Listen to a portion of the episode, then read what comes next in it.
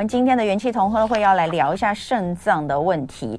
呃，台湾到目前为止好像还是没有办法摆脱“洗肾王国”这样子的一个封号。呃。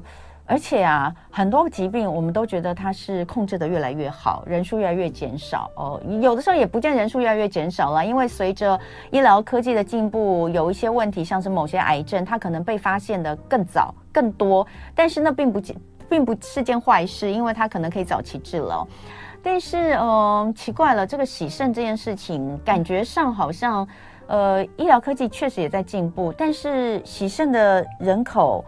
没有没有减少，而且喜肾的人口的年龄竟然还降低，这是最近我们看到的一些状况，所以确实需要跟大家来聊一下，到底肾脏要怎么样的好好的保护它。如果它出了一些什么样的问题，可能会造成你必须很早就洗肾，那我们有没有什么除了这个之外其他的方法可以来帮助这些病人？那今天呢，我们就要来聊聊。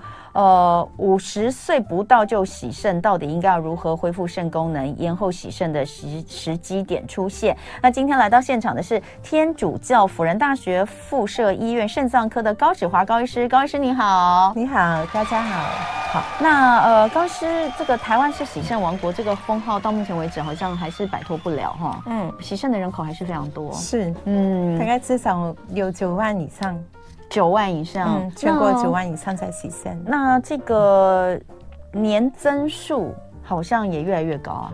对，嗯，那当然跟我们有很好的鉴宝也有关系，因为鉴宝很好，所以大家就比较有机会透析。嗯，那比较穷的国家可能连透析的机会都没有。嗯，然后另外一个呢，就是我们的医疗品质做得很好。嗯，所以很多人就是透过透析可以存活超过二十年、三十年。嗯嗯嗯。好，那呃，因为刚刚有讲到，就是说过去大家对于洗肾。的印象都停留在年长者，可是现在发现年轻喜肾者的比例也越来越高。那呃，就发现说在这里面哦，造成很多人年纪轻轻，我们所谓的年轻是不到五十岁，对不对？嗯、不到五十岁就洗肾的元凶之一是呃，占洗肾人口比例大概百分之五到百分之十的自体显性多囊性肾脏病。这个是主要年轻朋友洗肾的一个主要的元凶哦。那我我们简称为多囊肾。那可不可以请呃高医师先跟我们聊一下多囊肾是什么？我们之前其实有在节目里面大概讲过，因为我们曾经讲过那个呃艺人小鬼，嗯，其实我们就有讲过多囊肾。嗯，那所以是不是可以请高医师再跟我们聊一下？好的，嗯，嗯，那多囊性肾脏病，因为它的名字很长，所以我们叫多囊肾就可以了。嗯，那这个多囊肾呢，它本身呢是一个遗传性的肾脏病。嗯，那在嗯台湾可能有超过一半的人，他是父母遗传给他的。嗯，那有一半或减比一半以下，哦，就是有可能是他自己发生了基因的突变。那因为他是基因突变。所以他在出生的时候，其实就带着这个有残缺的基因。当然，他比较容易在比较早期就发病，还有洗肾。我有些病人三十几岁就发病，三十几岁就诊断，然后到差不多四十几、五十几，啊，就进入透析的阶段。嗯，尤其是以前没有药物治疗的时代，很多人根本不知道。嗯，那到洗肾的时候，啊，才发现自己原来有多囊肾。嗯，那刚刚有提到。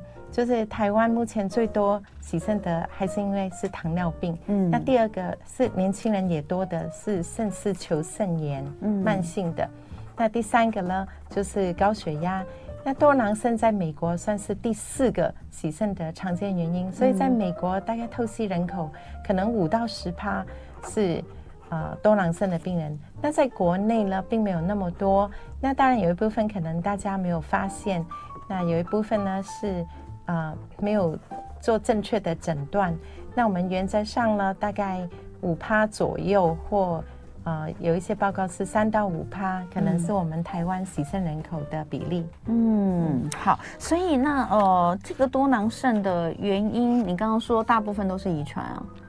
可能因为看文献的报告，嗯、还有就是我自己个人的经验，嗯、可能一半一半，一半一半。所以以前会觉得遗传的比较多，嗯、可是我最近在做一次统计，发现好像有一半的或接近一半的人，他其实是自己突发的病变，嗯、就等于说他自己的基因有突变。嗯，嗯，但是多囊肾，我觉得比较麻烦的就是它发病之后的影响，不是只有肾脏的部分，对不对？嗯，所以可以跟我们聊一下，就是多囊肾它发病之后可能会带来哪些健康的冲击吗？好的。嗯那因为多囊肾它影响肾脏最大，所以呢，当然叫多囊肾。嗯，那可是呢，其实可能有五十 percent 左右的病人呢，也有多囊肝。那当然文献的报告不一样，有一些写高达八十 percent，他的肝也有囊肿。嗯，那我自己的初步研究是差不多至少五十趴，它会有肝的囊肿。那这些肝的囊肿如果长得非常非常大，嗯，也会压迫到其他的器官，包括肠子啊、胃呀、啊，甚至压到心脏，呃，压到肺等等，嗯，那也会造成呼吸困难或食欲不振。嗯，那另外呢，因为呃，这个多囊肾会引起。结缔组织的病变，嗯、那结缔组织就包括了血管，嗯、所以我们可以看到很多病人呢，他可能也有血管的疾病，心血管疾病，嗯、大概有十趴的病人呢会有脑部的血管瘤，嗯，那如果这个血管瘤破掉了，就可能会出血性中风，嗯，那不过呢，我们自己做的研究发现，其实也不止出血，多囊肾的病人。缺血性中风也是蛮多的，嗯，甚至比出血性可能还高，嗯。那另外，我们的血管就是包括主动脉呀、啊，嗯，还有一些其他比较重要的血管，都有可能会出现啊、呃、血管瘤，嗯，或甚至呢大血管剥离，嗯，因为它是比较脆弱的。那我们自己有做一些研究，发现脑部呢，嗯、也可能会有微小的出血点，嗯，都是因为血管比较脆弱，嗯，对，哎，所以多囊嘛，我我们先来讲一下多囊。其实以前有跟大家说过，嗯、你可以想象那个多囊的囊，它指的就是囊肿，也就是我们俗称的水泡，对，所以多囊肾就是代表肾脏里面长了很多水泡吗？是这样吗？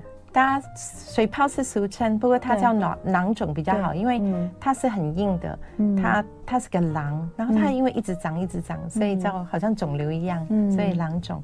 那另外它里面是体液，对，它有营养，有各种啊电解质，嗯。啊很多蛋白质都在里面，所以它也会抢了很多的养分，嗯，然后它会越变越大。是，它会因为压力还有一直分泌出去，嗯、所以呢，它就越长越大。所以就是说，这些囊肿抢走了肾脏本身需要的养分、血液的输送，对不对？所以肾肾脏功能就会越来越衰退，对不对？对，然后又会造成刚刚您所说的其他器官的一些影响。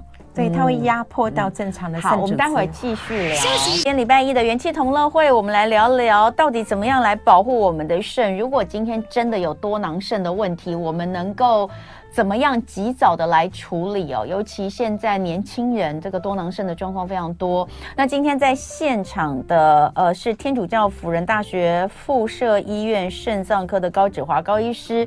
呃，刚刚其实我们在聊的时候有讲到这个多囊肾的成因哦，呃，一半可能是遗传，一半有可能是基因突变。那也告诉大家多囊肾大概是什么样子哦，基本上就是里面的组织呃，这个囊肿它可能会不断增加，那会第一个会呃抢走了肾需要的养分、血液等等，让肾的功能越来越减退。第二个就是它可能会压迫到其他的器官，甚至是让其他器官出现问题。那有的可能会是出现脑部的状况，有的可能。会出现一些动脉剥离，像这个艺人小鬼黄鸿升，呃，他那个时候第一时间大家就说哦，主动脉剥离，就说怎么会那样年纪轻轻的就有主动脉剥离什么？后来就发现他其实是有多囊肾的病史，所以也有可能。那但是刚刚您有提到，就是说其实也有可能是血管瘤的破裂，所以多囊肾的病患是因为他们有，到底是因为多囊肾造成可能会比较容易长血管瘤，还是说呃，还是说？多囊肾，因为它就是一直长东西，其实它的体质就是容易长，其他地方也会长肿瘤。对，它其实呢是基因的突变，它不止影响，就是会在肾脏不断长出囊肿。那有部分的人肝也有囊肿，那它也会让血管变得比较脆弱。嗯，所以这就比较容易啊、呃，好像长囊肿一样，它也是。扩张，一体多面就对了，嗯、对不对？没错。所以呃，所以如果有多囊肾，的发现自己有多囊肾，或是自己的父母亲有多囊肾，那我们就必须要注意，我们也有可能有这些问题，对不对？是哦，其实还有心脏的瓣膜，嗯，可能也会逆流。嗯，那二尖瓣脱垂或逆流是最常见的。哎、嗯，二尖瓣脱垂很多，好像女生也很多啊。对，没错。那这个也跟那有关哦。呃，当然。这是其中一个可能的原因，嗯、就是说二尖瓣脱垂可能有多囊肾，不过大部分都不是。好，嗯，那我们就来看一下，就是呃哪些症状是可以让我们提早能够掌握自己可能有多囊肾。当然，我们如果去做检查，应该是可以看得出来。但是呃，如果在还没有，有些很多年轻人，其实我们现在虽然都在推广说，你就算年轻，你就算三十岁，你也应该要就是呃固定的做健康检查。但如果没有的话，会出现什么样的症状？你必须要有警觉吗？嗯，其实有一个蛮常见的症状是腹部变大，就是肚子大大的。嗯、那我们肾脏是在我们的背后，嗯、那所以如果肾脏没有长很大，可能就不会腹部肿大。但如果长很大，会腹部肿大，尤其是比较后期的。嗯、那可是因为我们很多病人说，哎，我腹腹部很大，结果我们去做检查都是脂肪哦。嗯、所以呢，这个是其中一个可能，就是腹部变大。嗯，那其他比较跟肾脏很明显、很明显相关的一些症状呢，嗯、就包括譬如说高血压。嗯，我们大概百分之三十几。呃，甚至到一半的人哦，嗯，他可能除了多囊肾之外，他也有高血压，嗯，那另外一个呢，当然有可能是他本身爸爸妈妈有高血压，嗯，遗传到，或他是多囊肾本身引起的高血压，嗯，肾脏被压迫的时候，这个组织被压迫，有时候也会引起到高血压，嗯，然后另外一个常见的呢，就是呃血尿，嗯，还有有时候也会有点蛋白尿，嗯，那不过尿道感染。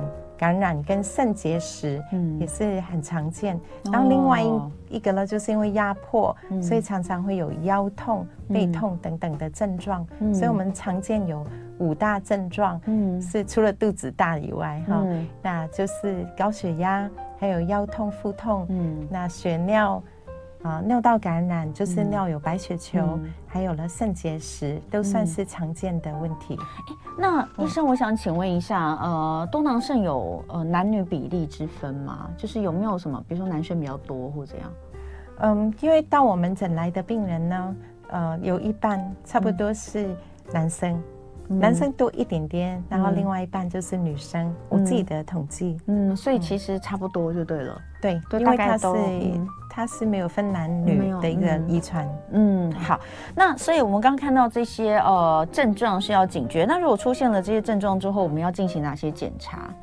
我们如果要确定有没有多囊肾，其实很快很快呢，就是做一个影像的检查。嗯，最简单又没有辐射，又没有侵犯性、侵略性的侵入性的检查，就是超音波。超音波。我们只要看到超音波有肾的囊肿，就要开始注意。嗯，那当然多囊肾它的定义一定要两边都有。嗯，还有呢，就是啊、呃，至少有各两边都有。两个以上的囊肿，那这个也跟年龄有关系。尤其是如果说三十岁以下，应该照道理是没有肾囊肿的。如果已经发现两边都有各至少两个，那大概就可以推测有多囊肾。尤其是如果他父母也有其中一位或啊。呃也有家族里面某人有多囊肾，嗯、家族史也是可以帮助我们判断。嗯，那另外当然我们很重要要抽血，嗯、看看肾功能的状况，还有验尿，看有没有蛋白尿啊、血尿啊、尿道感染。那还有呢，呃，我们就是要可以考虑做基因检查，尤其是我们在囊肿的判断或呃自己想要捐。肾脏给一个多囊肾的病人的时候，嗯、我们有时候是可以做基因的检查来确认。嗯、不过，既然基因检查了，也不是说百分之百可以侦测出来。嗯啊、呃，在本国大概也大概只有七十几 percent 的病人做基因检查可以发现多囊肾的基因，嗯，有一些是找不到基因的，可是它有多囊肾的表现。嗯，我这边有看到一个资料是说，哦，因为刚刚有讲到嘛，呃，嗯、这个几种呃诊断的方式里面有一个就是家族史，其实也是非常值得判断的，因为。这接下来就是我们讲的，刚刚其实呃高医师所说的这个就是被多囊肾的这个卫教会特别跟大家提醒的，就是攻略多囊肾。你有没有看过五四三哦？这个五四三就是五大的常见症状，刚刚有说，还有四大的诊断方式。这个三就是三大高风险族群。那第一个当然就是有家族史的，第二个就是肾脏本身有囊肿的，第三个是洗肾者。所以这个洗肾者变成是他他本来洗肾，然后诱发了多囊性囊肿吗？不是。就是他已经洗肾，可是他不知道自己有多囊肾。哦，对，因为他有可能是糖尿病的关系去洗肾，对不对？对，哦、因为糖尿病本身也有病人同时有多囊肾。嗯、哎，好麻烦。这个就是，但是如果你因为去洗肾，然后没有出现一些肾脏问题，而去忽略了呃再做进一步的检查，然后忽略了自己的多囊肾，它可能不是反映在你的肾，而是反映在其他的部分。这就刚刚讲的，甚至中风啊等等都有可能，它是有。它是有这个呃死嗯死亡高风险的啦，在这个部分，如果一直没有控制的话，嗯、而且我看到一个数字是说，呃，如果是遗传的，呃，爸爸妈妈当中有一个人有多囊肾的呃问题的话，这个孩子就有五成的几率呃是有的，而且是未来一定会发病。呃，原则上所谓发病就是可能囊肿会长出来，对，一定会，那可能会有一些症状啊，嗯、譬如说有。啊，血尿啊，嗯，有结石啊，嗯、等等。嗯、那如果我们的发病的定义是它会长出囊肿，那就是有。对，嗯、那可是我们真正诊断它，呃，其实应该说它有个可能潜伏期。嗯，那真正它有症状开始，嗯，我们就叫做发病。嗯，嗯好。那当然，我们接下来就要来了解一下，真正在临床上有很多的这个个案，年纪轻轻的就来找你了。嗯，那呃。他是什么样的状况之下会来找你？他是知道自己是多囊肾吗？还是因为发现了什么状况之后来找你检查之后才发现自己有多囊肾？嗯，就是我们大部分因为现在我们健保很好，嗯，有时候可能是做一个呃成人的健康检查，嗯，或他的公司给他的体检，嗯，发现。他有肾脏的囊肿，嗯、那不过这个是要做到超音波，嗯，所以如果大部分人如果只是体检，应该还是因为尿液，嗯、他看到血尿啊，嗯，或他有呃尿道感染的迹象。嗯就是他不一定有症状，可是看到尿有很多白血球，嗯，他从尿液应该是最快的，嗯，就因为尿液不正常，所以来做检查，嗯，嗯，然后另外一个呢，就是我刚刚提到做超音波，大部分是自己的健康体检，比如说他花钱去做一个体检，嗯，超音波看到囊肿，嗯，他就会开始发现，哎，怎么年纪轻轻有囊肿？那他的医生就会转诊过来，嗯，嗯，那当然如果他家里。有人有多囊肾，他可能也会担心，他就会自己跑过来说想做个检查。嗯，嗯，所以大概来源都是这样子。那尤其是近年来，大家发现有这个疾病，嗯、也有药物可以治疗，所以警觉性我觉得又比较高。嗯、再加上我们有多囊肾的啊、呃、一些宣传，告诉大家有症状啊、嗯呃、要再做检查。我发现是有啊。就是自我照顾跟保护的意识有在增加。那也曾经有年轻人是因为高血压才知道自己有多囊肾的，对，也有，也有发现高血压，结果检查就发现有多囊肾。很年轻吗？其实我最年轻的病人有十六岁啊，对，十六岁就检查出来，他确实就开始有长囊肿了。因为他的父亲有多囊肾，对，所以呢，他。家族只是很早就帮他检查，看到他也有肾脏功能衰退。十六岁耶，对，嗯、对我现在最年轻的病人是十六岁，嗯、那肾功能已经呃到第四期、第五期。哎呦，怎么会这么快呢？对，他是特别快的。嗯，那其实如果父母其中一位有多囊肾，他又是很早年，嗯、所以我高血压很早年就透析的话，其实透析就是洗肾。那他的孩子其实也是比较早发病。嗯，嗯，那像这么年轻十六岁的孩子，难道就直接开始洗肾了吗？嗯，现在就是尽量帮助他延后洗肾的时间。那如果到真的不行的时候，嗯、是可以做透析洗肾。嗯，嗯有腹膜透析、血液透析，还有很重要就是换肾移植。嗯，好，嗯、等一下我们就会讲到，那如果真的发生这样的状况的话，呃的一些治疗的方式。嗯、当然，听到洗肾，很多人都会很害怕。那呃，肾脏的移植，当然也也也是这个非常大的手术哦。嗯、那呃，就会大家想说，没有药物可以可以控制吗？其实现在是有的，哈有。所以等一下我们都会讲到，嗯、但我们要先给大家一些这个呃。迷思的破除，因为现在有蛮多人对于多囊肾有错误的迷思，嗯、那因为这些迷思反而去误信偏方，导致这个多囊肾更加恶化。所以，我们来看看有哪些迷思跟错误。嗯嗯，有一些人他可能，呃，迷思之一就是，譬如说家里有人有多囊肾，他会。应该说逃避吧，他可能想说，我晚一点再检查，我不想去面对这个问题。嗯，因为面对了之后，他可能就要开始接受治疗或有压力。嗯，所以有一些父母的迷失就是尽量不让孩子知道。那我之前有病人呢，哎，应该说我的学生，嗯，我有问他们哦，他们都是大学生。你觉得如果你爸爸妈妈有多囊肾，那你希望你几岁的时候被告知？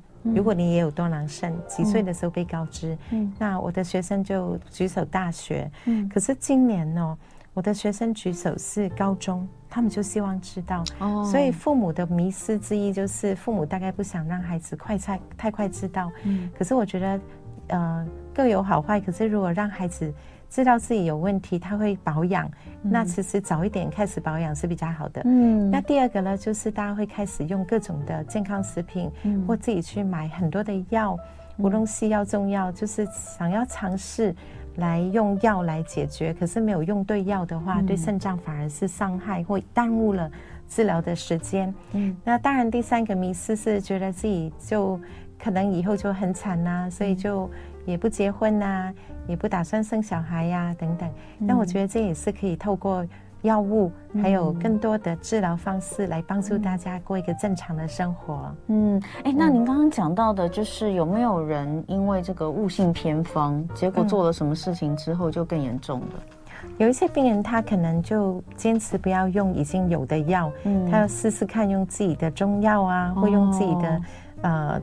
听说的一些健康食品，嗯，那可能买很多健康食品来啊补补在一起，看看是不是可以。那的确，这些病人有点可惜。我门诊也有病人，就是他不愿意用药，嗯、那看到他肾功能不断的变差，嗯、那所以这个也是要注意的。因为有药还是可以试试看。嗯，嗯，那到最后如果他都没有用药，然后又用其他的东西，可能加速了肾的负担，哈，对，肝肾的负担，嗯、那最后可能就是真的必须要走到移植。嗯，那移植现在好等吗？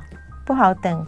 嗯、我们现在移植的移植率非常低。嗯嗯，那所以有很多可能等不到的状况，是，所以我们要想办法增加移植率。嗯、好，我们稍后回来继续聊哦。今天礼拜一早上，我们的元气同乐会跟大家聊聊多囊肾哦，呃，肾。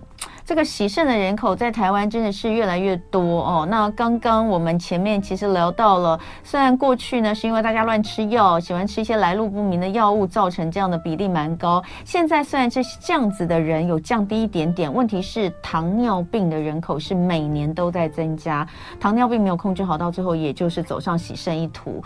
所以哦，在喜肾人口里面又有百分之五到百分之十哦。呃，应该是说年轻的族群是不是？因为现在看到很多年轻人也也也也也。这个肾功能不好，就想到底为什么？原来就是有百分之五到百分之十，其实都是多囊肾。那这个多囊肾呢，它可能跟遗传，大部分跟遗传有关，但其实也有一部分是，呃，自己的一些基因突变。这个部分呢，它造成的影响就不只是你肾功能衰退，它会造成你其他器官都受到影响，可能心脏，可能这个脑，呃，可能会中风，可能会动脉剥离，这真的是呃不可忽视的一件事情。所以如何？及早发现它，配合治疗，延缓洗肾的时机，保护自己的生命安全，是我们今天要聊的主题。所以今天在现场的是非常温柔哈，我们的我们的听众朋友说好温柔，感觉给医生看病不用太害怕的哈。来，天主教辅仁大学附设医院肾脏科的高芷华医师，欢迎高主任。大家好。呃，刚刚高主任真的很忙，他刚刚一直不停的电话在响，大家都来就是医院的同事，对不对？很多都告诉你病患，跟你回报病患的状况哦，能不能出院哈，或者是状况如何？所以医生的工作真的是呃非常的忙碌又这么的重要，因为关系到很多很多人的。生命安全。那我们刚刚聊到非常多多囊肾的东西，中间的十分钟哦，我们都这个刚广告。我想请听众朋友，如果有机会的话，呃，今天在十一点半之后回去看我们的 YouTube 的回放，因为我们刚刚这个十分钟里面讲的东西其实也非常的重要。呃，就是有吓到我啦，就是我就觉得怎么会这么的严重跟可怕哦？就是一样在讨论多囊肾的一些问题。大家如果有兴趣的话，或是你家里有可能有呃这样子的病史，那你一定要好好。好的了解他，也要了解他之后有可能会做怎么样的发展。那我们刚刚在直播的十分钟里面都有谈到很多，欢迎大家可以回去去看我们 YouTube 的回放。那我们现在接下来要讨论的就是多囊肾的治疗。好，因为就讲了，就是说你一定要去治疗它，呃，不要觉得就是好像很绝望哦，不用管它了，反正我爸有，或是我妈有。那我就一定会发病，嗯、那我就等着，不可能嘛哈！嗯、你一定要配合治疗。那过去的治疗跟现在治疗有什么不一样？嗯，过去的治疗呢，就是我们就知道我们必须要低蛋白饮食，所以低蛋白饮食就是不可以大鱼大肉。那蛋白质高的含量的食物，如果有吃，可能下一顿你就不要吃。好像我现在也保养，嗯、就是我觉得上了年纪啊，我自己也会怕胆固醇高啊，嗯、所以我可能今天有吃了一次鱼啊肉啊，嗯、那我下一餐我就多吃蔬菜，嗯、不吃或啊、呃、量要变少。嗯、那所以低蛋白饮食是一个很重要对肾脏保养，无论你什么肾脏病都应该用低蛋白饮食。嗯、然后另外呢，就是多囊肾一个很特别，要多喝水。嗯、我们慢慢喝，慢慢喝。就是少量多喝，就是常常在喝，喝很多水，那对肾脏是非常重要的。嗯，就算不是多囊肾，慢慢在喝水，那很重要。只要没有水肿的病人，喝水跟尿量差不多就可以了。如果你喝两千，尿出来两千，你就可以放心喝两千 CC 的水。嗯，那因为多囊肾本身，呃，有结石，还有容易尿道感染，所以基本上。呃，除非你体重是五十公斤以下，我们还是希望你能够喝到两千到三千，甚至更多。嗯，那我们呢，多囊肾喝水除了对尿道感染的预防，还有结石的预防或治疗有效之外呢，喝水也可以压抑这个呃多囊肾造成它一个呃一个内分泌的问题。那这个内分泌，因为我们喝水了，它就会压抑这个内分泌的产生，嗯，那就会利尿，所以呢，就是啊、呃，我们有个叫做抗利尿激素，对对对，对，就是我们压抑这个药物，有药物，还有有喝水都可以压抑这个啊、呃、抗利尿的激素的一个生啊、呃、接受体，对，嗯，那所以喝水本身呢，也是对多囊肾的治疗有帮助，嗯，那甚至呢。啊、呃，喝水可以超过三千以上，只要没有水肿，只要尿都出得来，嗯、喝越多，只对肾脏的这个多囊肾的囊肿变大的速度，嗯、还有呢延缓洗肾都是有帮助的。嗯，那这个是很基本的保养，包括不能随便乱吃药啊，嗯，还有血压必须要控制好啊。有糖尿病也必须要控制好啊，不可以太劳累。嗯，就是如果只有一个肾脏，当然不要熬夜喽。哦，嗯、或如果说肾脏有很多的囊肿，肾功能不好，尽量在适当的时间要休息一下肾脏。嗯，比如说中午啊、下午啊，躺下来脚抬高，嗯、休息个半个钟头都好。嗯，那这个对肾脏都是很好的保养。嗯，那目前有出来一个新的药，已经呃，日本可能用。十年应该有了，嗯、那我们台湾也差不多五年左右进来这个药。嗯，嗯那这个药呢，它其实呢，就是目前唯一一个可以抑制囊肿变大，还有延缓透析，就是延缓肾脏衰竭速度的一个用药。嗯，那这个药叫做 Tolvaptan。嗯，Tolvaptan 本身呢。它嗯，我现在的经验大概有百分之七十到七十五 percent 的病人用是有效的。嗯，那当然这个药呢，如果你没有健保给付的年代，我们差不多肾丝球滤过率到八十以下，或做超音波或做核磁共振电脑断层看到囊肿已经占了整个肾脏可能四分之三，其实最好还是要用药。嗯，嗯对。那后来呢，很感谢健保，就是。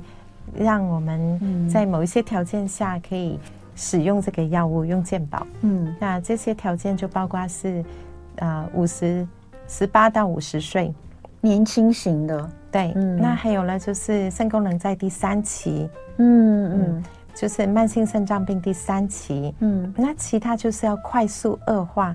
就如果你肾脏坏得很慢，嗯、健保也不会给付。嗯、可是如果你每年这个肾丝球滤过率，嗯，下降大于五，嗯，那可能呢就是一个很快速的恶化。嗯，那健保是有这些条件，再加上当然一些小小的条条件，比如说尿酸正常啊，肝功能正常啊，嗯、因为这个药是肝代谢的，嗯，还有啊。呃比如说青光眼没有或控制的非常好等等，嗯、那就可以考虑用健保使用药物。哎、嗯，那你刚刚讲的那个例子，十六岁的，嗯，他不到十八岁，他可以用吗？健保有几付？健保不给付。哦，他就可能自己要先付费自费，对不对？对。但十八岁以后，健保就会给付了，是不是这样？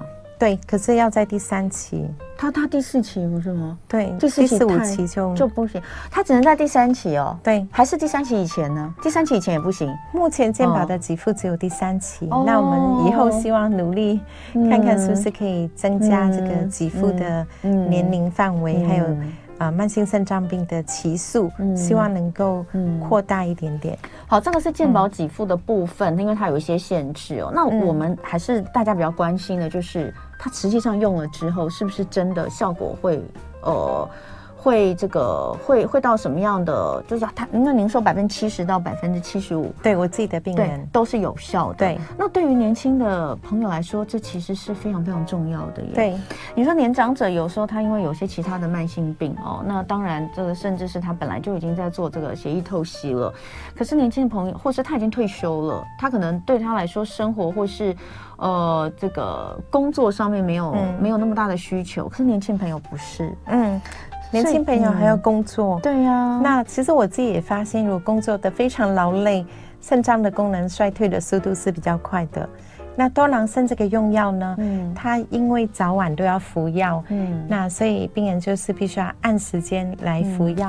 嗯，嗯那它最大的好处就是它让你尿变多，那当然就是让这个激素受到影响，嗯，那就会让啊。呃延缓透析的时间，嗯，可以也是它的缺点，因为它的尿就会变得很多，你就要一直上厕所。对，如果是第三期的病人，嗯、高高壮壮的，嗯、那有时候呢，这个尿可以到五千、六千。嗯，那我有病人第一期，他希望他年轻，可是囊肿其实还蛮多的，嗯，所以他希望自费用药。嗯，那我有病人是八千到一万 CC 的尿。那因为他有一万 CC 的尿，他就要喝一万 CC 的水；他有八千 CC 的尿，他就要喝八千 CC 的水。对，所以生活品质就是你就要习惯一直喝水，一直排尿，一直喝水，一直排尿。但问题是，它控制这个囊肿增生的效果是好的。嗯、我觉得延缓肾脏衰竭的速度更好。嗯、就是囊肿，因为日本的报告有看到囊肿缩小的，可是我自己可能。没有全部片子来比较缩小的程度，可是我我个人是觉得还是会长，只是说长的速度可能没有以前那么快，可是一样会继续长。嗯、但不管怎么样，你就是延缓你需要做透析的对，因为它的深丝球滤过率本来是快速下降，嗯，用了药之后呢，很多。七十到七十五 percent 的病人，他的速度延缓，本来是很斜率很高的，嗯、那可能就是变得比较平一点，嗯、甚至有病人效果很好，用了一两年，他的肾丝球滤过率都没有下降。嗯。嗯，所以你觉得，其实像这样子愿意接受，因为因为也不是所有的人都有接受这样的药物的治疗，那你觉得愿意接受跟不愿意接受，或是呃其他的？可能其他的原因没有接受，或或许啦，我讲的，比如说他不符合健保给付的条件，他自费对他来说有困难。对，那其实这光是这样两相比较就差很多，对不对？对，因为这个药是还算是蛮贵的。嗯，那时候我们近年来也是试着让病人用最低有效剂量，只要他能够维持肾功能稳定，我们就用比较低的剂量。所以在呃，他如果用低剂量，嗯，用的钱也可以少一点。哎、嗯，那我再问一下哦，嗯、吃这个药的副作用是什么？嗯、你刚刚说的就是一直尿尿嘛？对，需要尿尿很多吗？对，这算副作用吗？是算它的作用，但不能算副作用，因为它本来就应该要让你尿尿。算它的作用，应该说它会影响生活品质啦。不过我刚刚提到是第三期的病人用，差不多尿可以到五千，第一期可能到八千、七千、一万都有。嗯，可是如果他是自费的病人，他在第四期用，他的尿可能就没那么多，因为本身肾功能已已经没那么好，所以可能出来的尿只有两千多、三千多。那这个病人大部分都还可以接受。嗯，所以呃，那有其他的副作用吗？有，因为它这个药呢是要特别注意，它是肝代谢，嗯、所以健保在用药，还有就是用药的这个访访单上面有提到，每个月都要侦测肝功能。嗯，那因为我们测肝功能，就会顺便检查一下它的电解质，比如说钠，有时候喝水喝太多会低钠血症。对对对，对，还有呢就是会检查一下肾功能，因为病人也很紧张，会希望知道用药的效果。嗯、那他比较。呃，需要就是前十八个月，每个月都要检查。嗯、那十八个月之后就可以决定每个月或两个月或三个月用啊、呃、慢处，都是可以慢性处方签。嗯，好。那呃，所以其实这是一场长期抗战啊，是对不对？是哦，长期抗战讲哦，这是一场长期抗战。但一样就是说，如果你有一些呃好一点的武器，其实你是可以。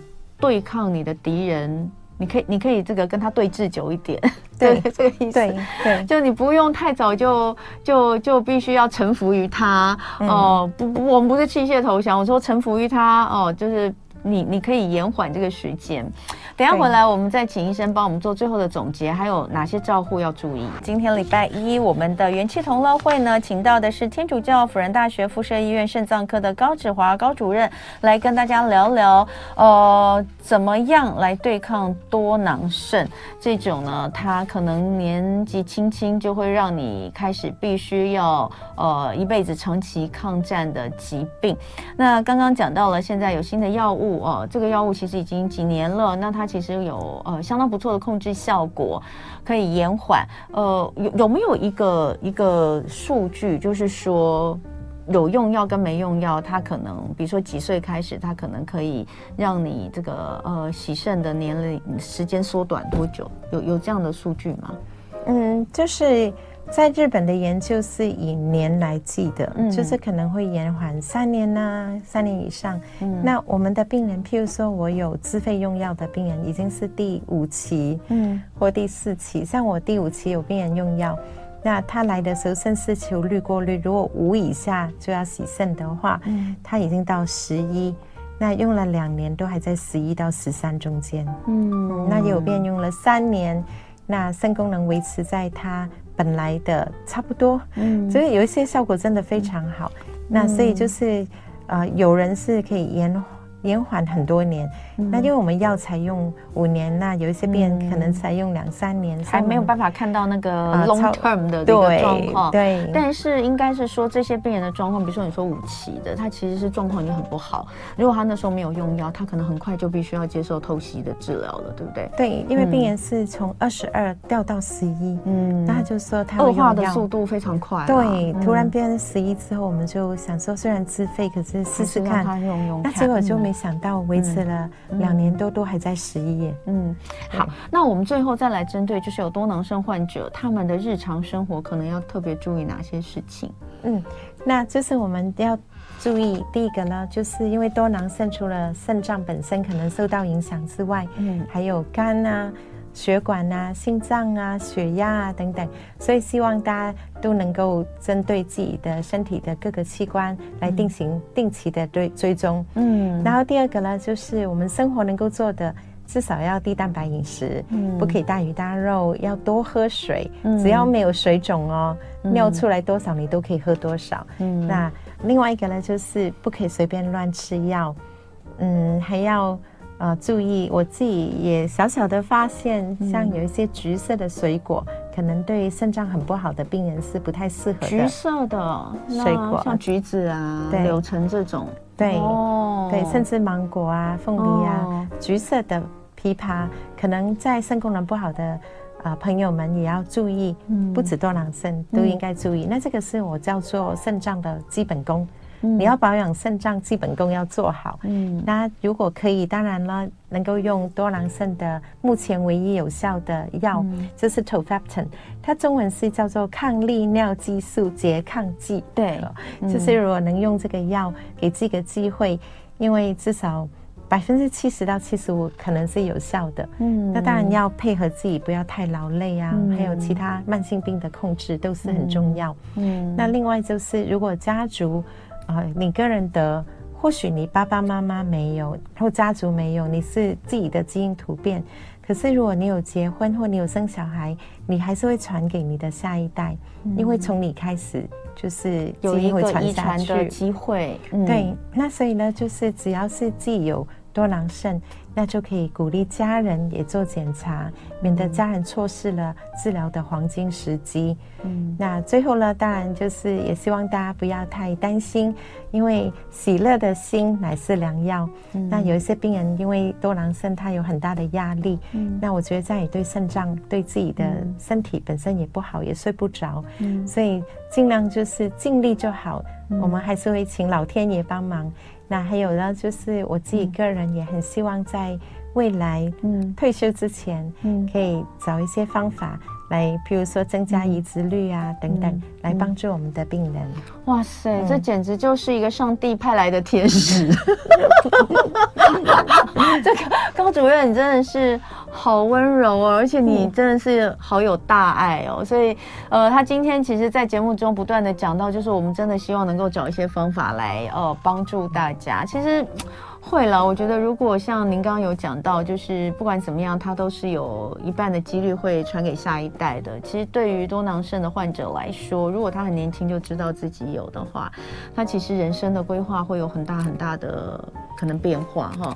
当然想到也是觉得就是蛮蛮蛮让人觉得哇，就是老天爷好像跟你就是要给你很多的挑战哦。但是我们还是要，既然都已经是这样了，我们就必须要。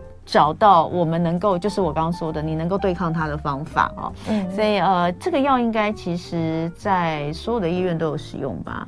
肾脏科大部分的医院都有。好，嗯、所以当然，如果第一个还是要讲，假设你有呃一些症状出现的话，你要稍微注意一下，是不是要去做个检查？那如果家人有的话，那更要不要这个逃避？有些人说我就不敢去体检，嗯、不要逃避哦，因为你只是会呃让你这个严重的情况提早出现而已哈、哦。那今天再次的非常感谢天主教辅仁大学附设医院肾脏科的高芷华主任来跟我们分享多囊肾，希望大家都健康平安。感谢主任，愿上帝赐福大家，谢谢。就爱点你 UFO。